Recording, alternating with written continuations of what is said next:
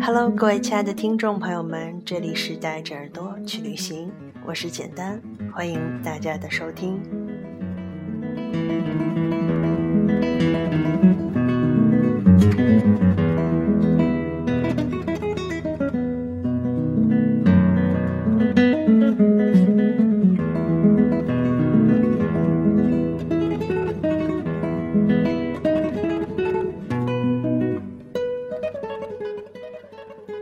那么在前不久呢，那个高考也是刚刚的结束，现在应该是在正在等待下分的阶段吧。嗯，因为身边的老师，嗯，还有一些长辈的孩子吧，今年都是高考。嗯，从孩子的本身呢，还有。还有父母都希望呢自己发挥的超常一些，然后还是那种很传统的想法和观念，希望自己的孩子，呃，通过高考来改变自己。这个说起来会有一些武断，其实吧，我之前听过人说，嗯，其实高考就像一座桥。每年有很多的考生都希望自己可以顺利的通过，但是只有一小部分的人能通过这个桥，然后去实现自己的愿望，嗯，迈向更宽的、更宽、更宽广的未来啊。嗯，但是还是有一些高考失利的，其实他不一定是学习多么多么的不刻苦。嗯，就是有这么一部分人，在考试的时候会有考前综合症，还有就是，嗯，会经常，嗯，也不单单的是高考之前，或者是特别重要的那些考试，就是包括他平常的一些，嗯，比如说像会考、模底。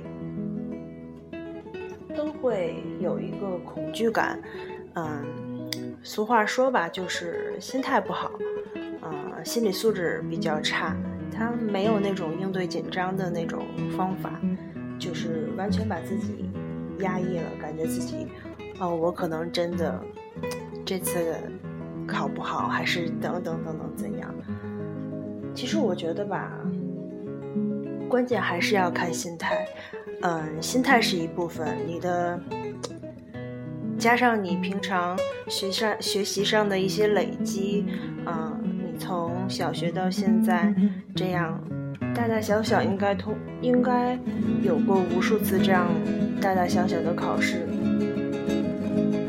其实我本身也是对考试有一些恐惧，其实说到恐惧还是会重一些。嗯会紧张，担心自己如果考不好，怎样怎样，有多少多少的这个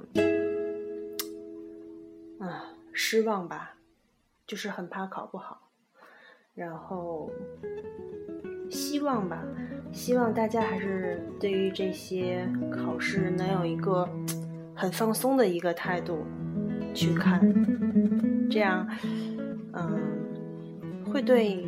不仅是对以后的学习，还有工作各个方面的一些事情都会有很大的帮助。这个心理素质应该在各在各种方面应该自己锻炼一下吧。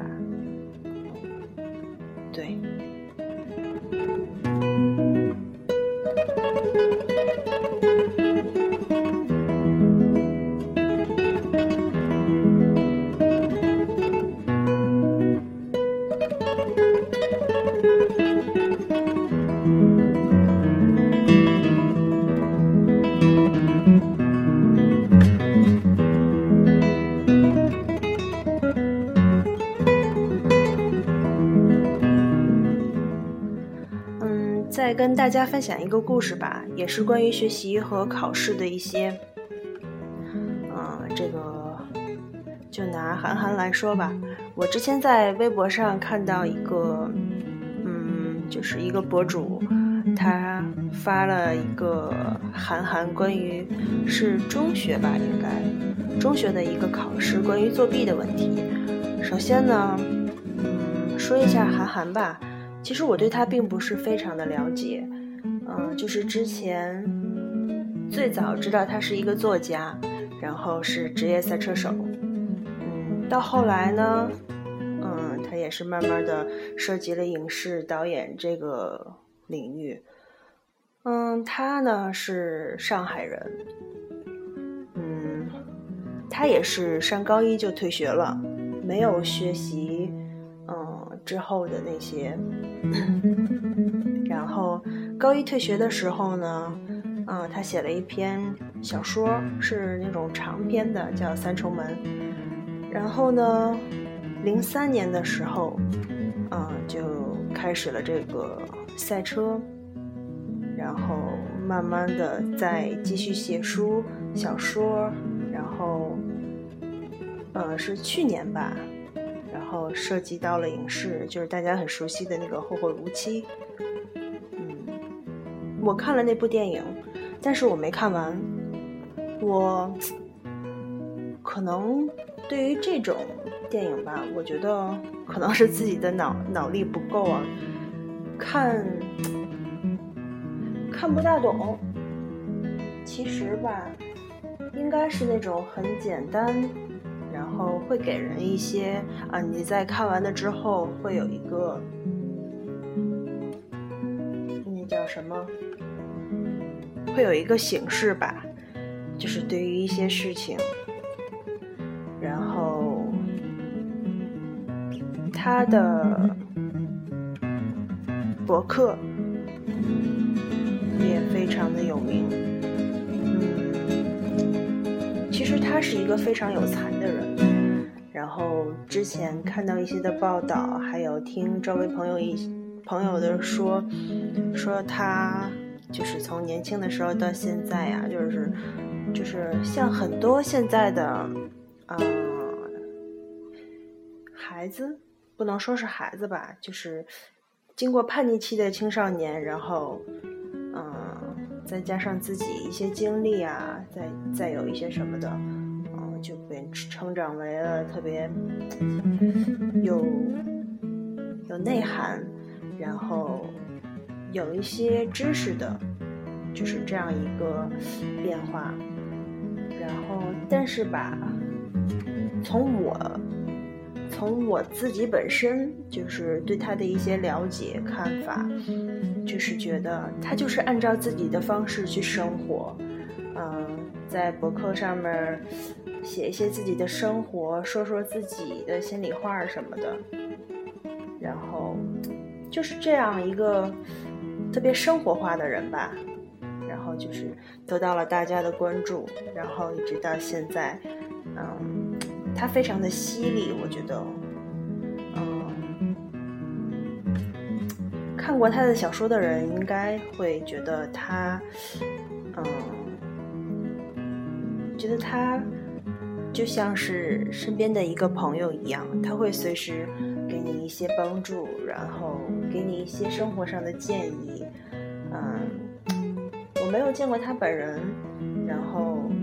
之前听过、见过他的人就说他是非常的 powerful，嗯，就是比较有那种啊那种力量吧，然后比较温和，比较嗯害羞，应该是这样吧。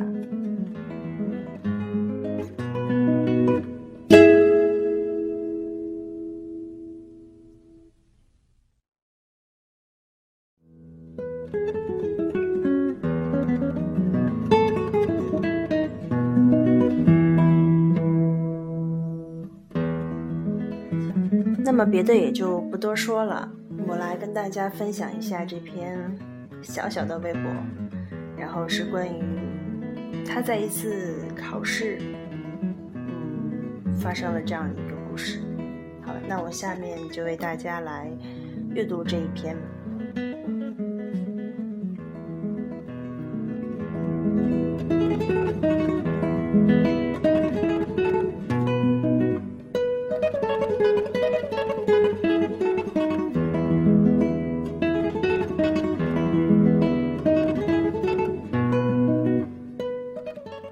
许很多人不知道，我在小学的时候是数学课代表，后来因为粗心还有偏爱写作，成绩就稍微差了一些。再后来呢，我就遇到了我的初恋女友，她的学习可以排在全校第三名，她是那种数学考卷上的最后一道压轴几何题都能用几种算法做出正确答案的姑娘，而我还是恨不得。省去推算过程，直接拿量角器去量的人。以他的成绩，他是必然会进重点高中的。他心气儿很高，不会为任何事情影响学业。我如果发挥的正常，最多也就是个区重点。我们两个若要在同一个高中念书的话，我必然不能要求他考差一点来迁就我，只能我自己努力。永远不要相信那些号称在感情世界里距离不是任何问题的人。是的，这太像三重门的故事情节了。只是在三重门里面，我意淫了一下，把这感情写成了女主人公最后为爱情故意考砸了去了区重点，而男主人公阴差阳错的却进入了重点的穷阳穷短。这也是小说作者唯一能滥用的职权了。在那会儿呢，爱情的力量绝对是超越父母、老师训话的。我开始每天认真听讲，预习复习，奋斗了一阵子之后，我的一次数学考试居然得了满分。对，是满分。要知道，我所在的班级是特色班，也就是所谓的好班或者提高班。那次我考试，我依旧记得，一共就三四个数学满分的。当老师报出我满分之后，全班都惊了。我望向窗外，感觉那天的树叶特别绿，连鸟都变大只了。我干的第一件事儿就是借了一支笔、一张信纸，打算一会儿给他写一封小情书，放学之后塞给他。信纸上印着“勿忘我，一切随缘”之类这种土鳖的话，我也就顾不上了。我甚至在那一个瞬间对数学的感情超越了语文。之后就发生了一件事情，它的阴影笼罩了我整个少年生涯。记得似乎是在发完试卷之后，老师说了一句：“涵涵这次发挥的超常啊，不符合常理，你该不会是作弊了吧？”很快，同学中立即有小声议论，我甚至听到了一些赞同声。我立即分辨道：“老师，另外两个考满分的人都坐我的，离我很远，我不可能偷看他们的。”老师说：“你未必是看他们的，你周围同学平时的数学成绩都比你好，你可能看的是周围的。”我反驳道：“这怎么可能呢？他们的分数还没我的高。”老师说：“有可能他们做的题目你错的，正好没看到，而你恰恰做对了。”我说：“老师，你可以问我旁边的同学，我偷看了他们的没有？”老师又说：“是你偷看别人，又不是别人偷看你。被偷看的人怎么知道自己被人看了？”我坚决不服气，我说：“那你把我关到办公室里，我再做一遍就是了。”老师说：“题目和答案你都知道了，再做个满分也不代表什么，不过倒可以试试。”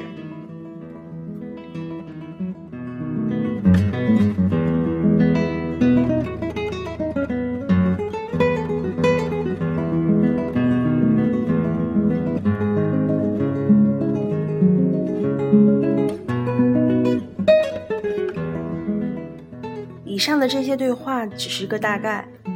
因为已经过去了十六七年，在众目睽睽之下，我就去了老师的办公室，重新做那张试卷。因为这试卷做过一次，所有的一切都进行得非常顺利，但我唯独在一个地方卡住了。当年的试卷印刷工艺都非常的粗糙，常有印糊了的数字。很自然，我没多想，问了老师：“这究竟是个什么数字？”老师当时就一激灵，瞬间拿走了试卷，说：“你绝对是作弊，否则你不可能不记得这个数字到底是什么。”已经做过了一次的卷子，你还不记得吗？那你这次考试肯定是抄的。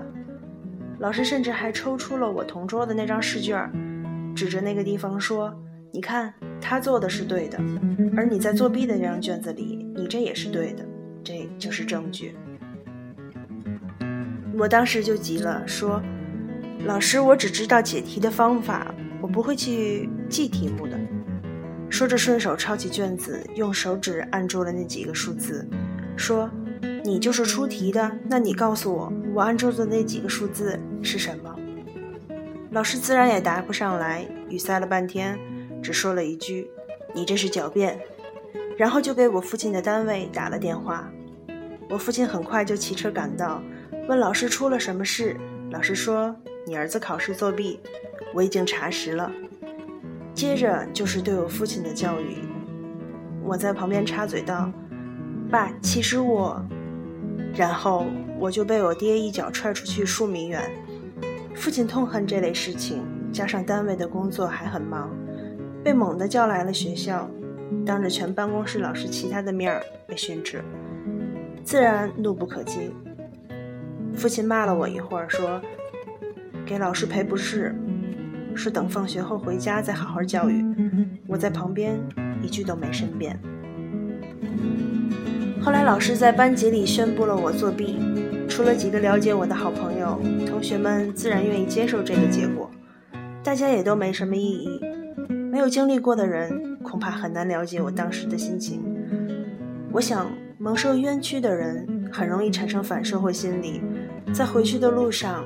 刚十十五岁的我想过了很多报复老师的方法，有些甚至很极端，最后我都没有做这些，并慢慢放下了，只是因为一个原因，就是那个女孩她相信了我。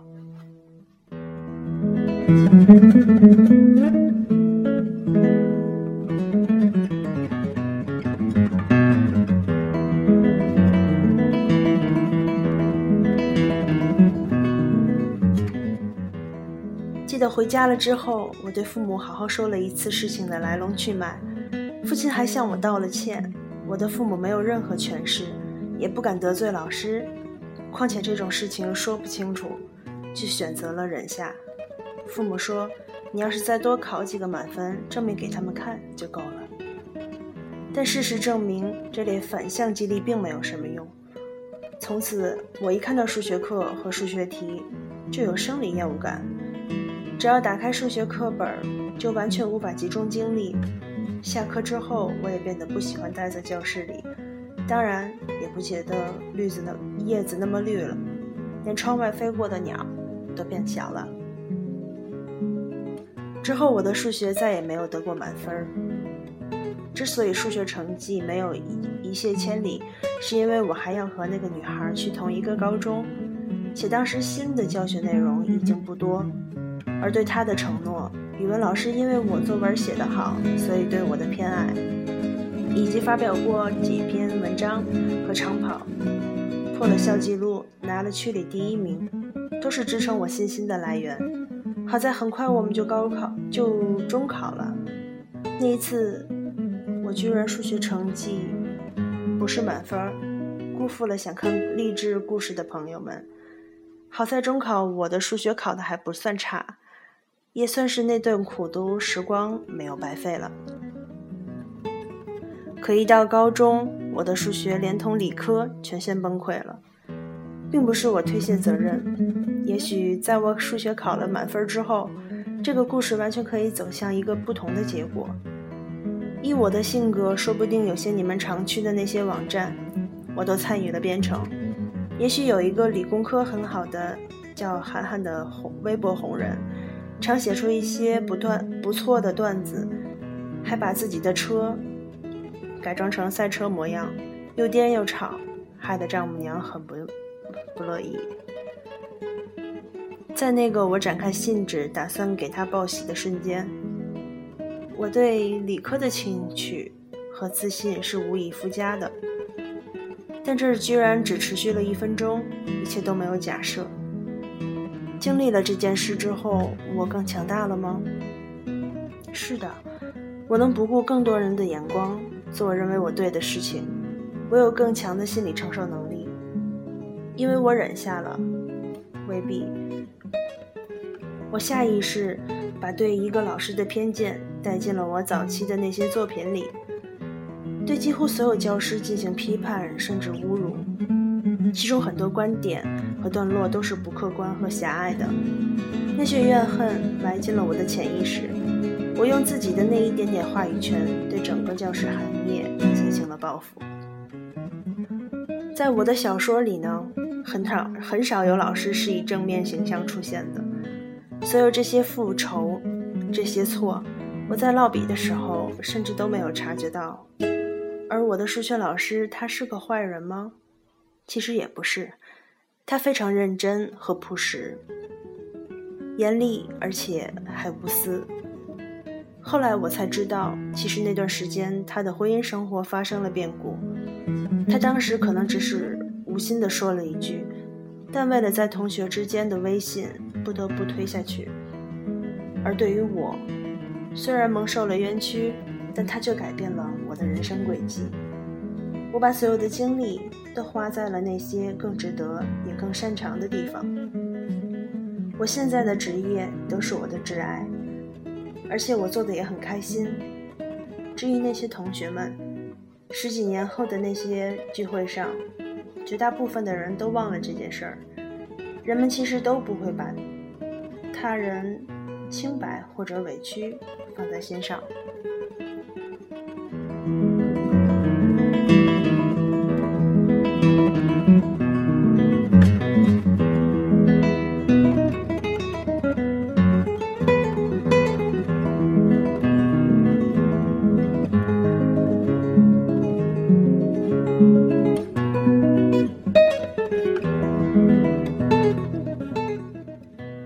然而十几年后，我也成为了老师。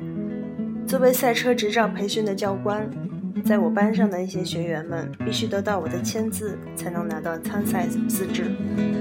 坐在学员们里的车，再看窗外，树叶还是它原来的颜色，飞鸟还是该该有的大小。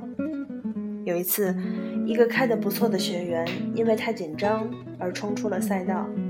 我们陷入缓冲区，面面相觑。学员擦着汗说：“教官，其实这个速度我是能控制的。昨天单人练习的时候，我每次都能这样做到。”我告诉他：“是的，我昨天在楼上看到了，你真的可以。”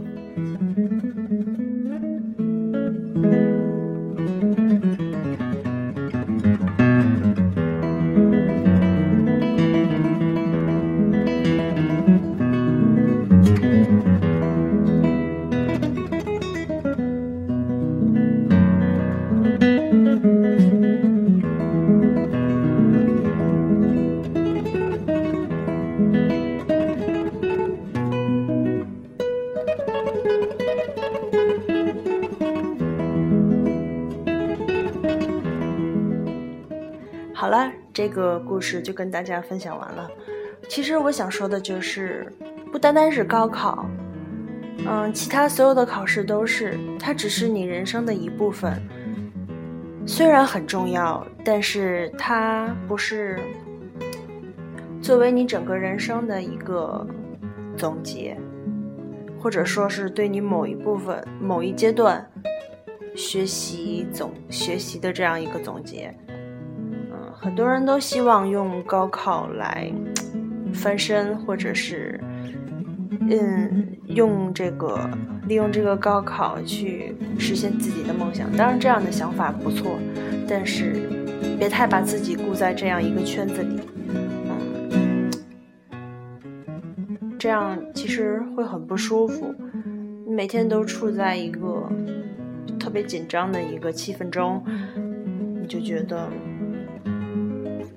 会喘不上来气儿，然后，嗯，不管是以后参加高中考试的，还是已经考完了的，我都希望大家去用一个非常嗯平整的心态去对待它，嗯。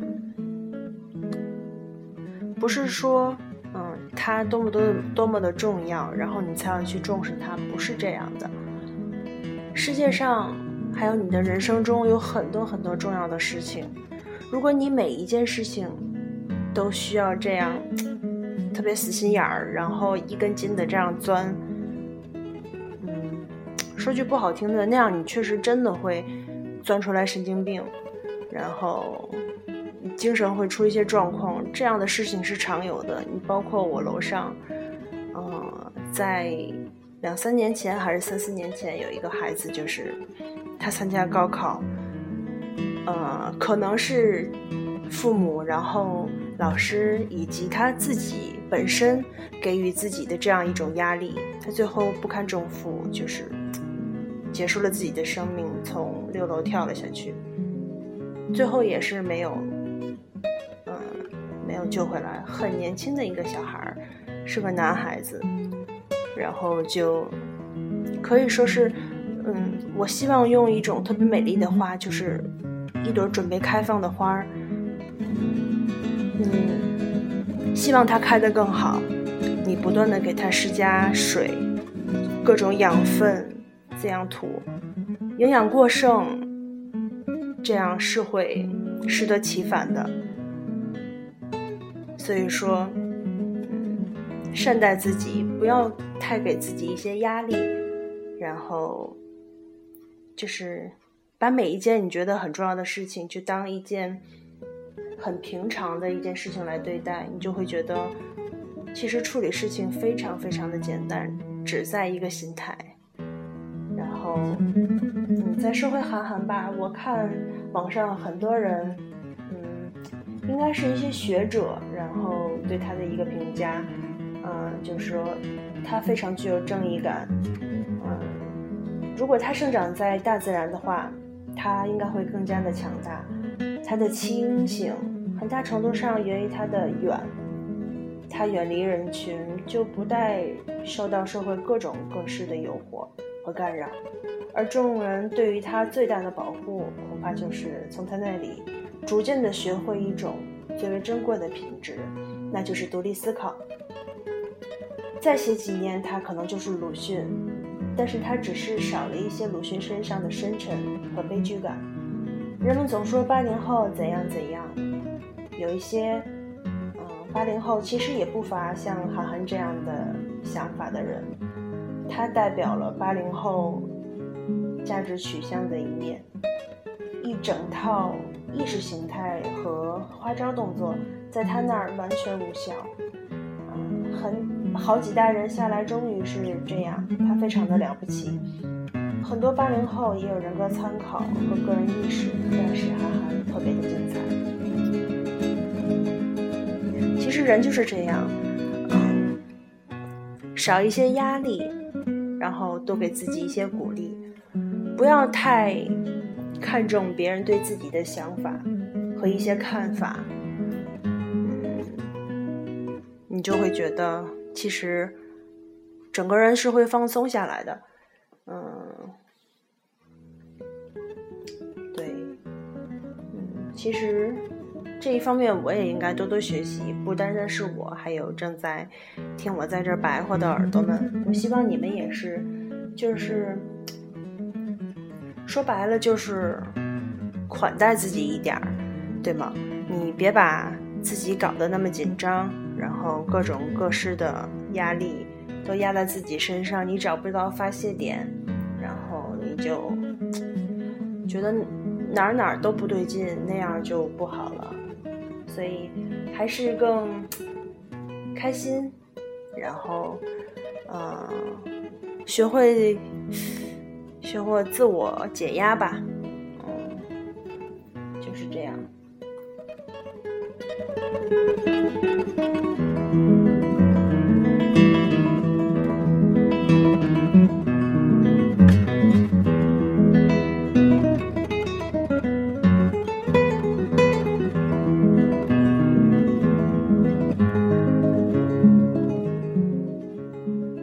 是希望呢，今天我跟大家分享的这个这个韩寒的故事，以及就是我本身的一些看法和想法，然后跟大家在这里聊一下，我觉得，嗯，也是一种心态上的放松，然后，嗯，自己在卯足了劲儿，然后在未来的跑道上，这样华丽丽的冲关，然后华丽丽的通关，然后。在你可能说的有点远，在你未来的终点上，可以是非常漂亮的这么一个痕迹吧。嗯，对。好了，这里还是你们每天都在收听的《带着耳朵去旅行》，我是简单，希望你的每天快乐，我们一起前进吧。